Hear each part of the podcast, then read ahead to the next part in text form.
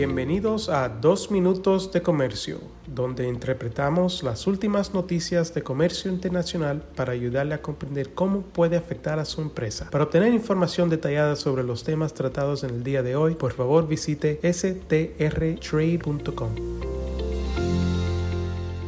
Soy Álvaro Ferreira, consultor independiente con Sandler, Travis Rosenberg y espero que se encuentren muy bien este martes 18 de abril de 2023. Un nuevo informe preparado por el personal de investigación de la Comisión de Revisión de Seguridad Económica de Estados Unidos y China, es decir, la US China Economic Security Review Commission,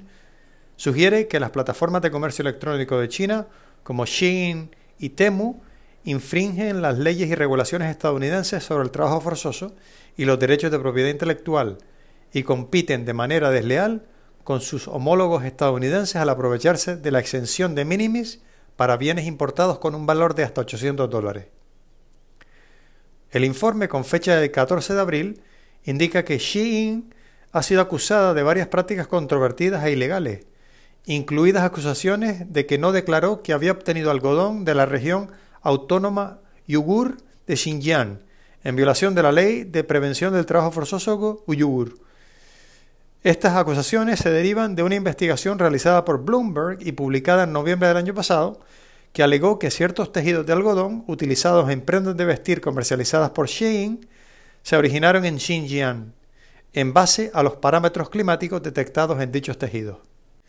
El informe afirma que estas alegaciones de trabajo forzoso se ven exacerbadas por informes sobre condiciones laborales ilegales en el sector chino de la moda rápida, es decir, del fast fashion, así como por información adicional que sugiere que los productos comercializados por Shein presentan riesgos para la salud y el medio ambiente.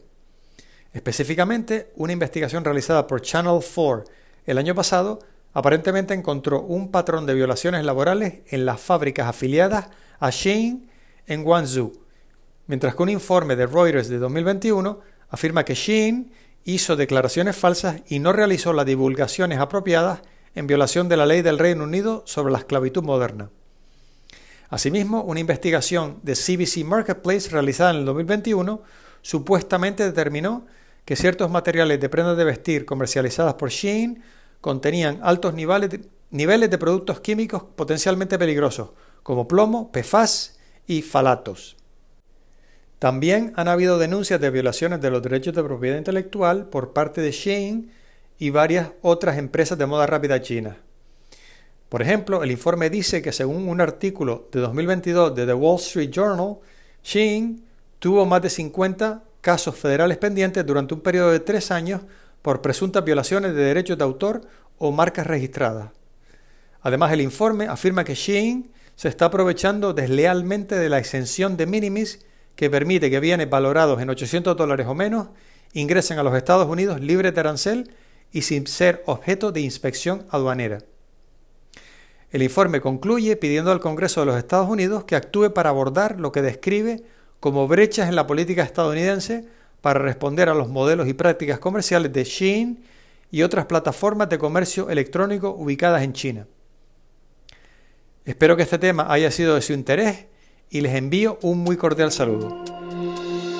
Con profesionales en nueve oficinas, Sandler Travis Rosenberg es la firma de abogados más grande del mundo dedicada a asuntos legales de comercio internacional, aduanas y exportación. Este podcast es exclusivamente para fines informativos y no constituye un servicio legal. La contratación de un abogado es una decisión importante que no debe estar basada solamente en publicidad. Pídanos que le enviemos información gratuita por escrito sobre nuestras cualificaciones y experiencia. Envíenos un correo a strespanol.strtrade.com.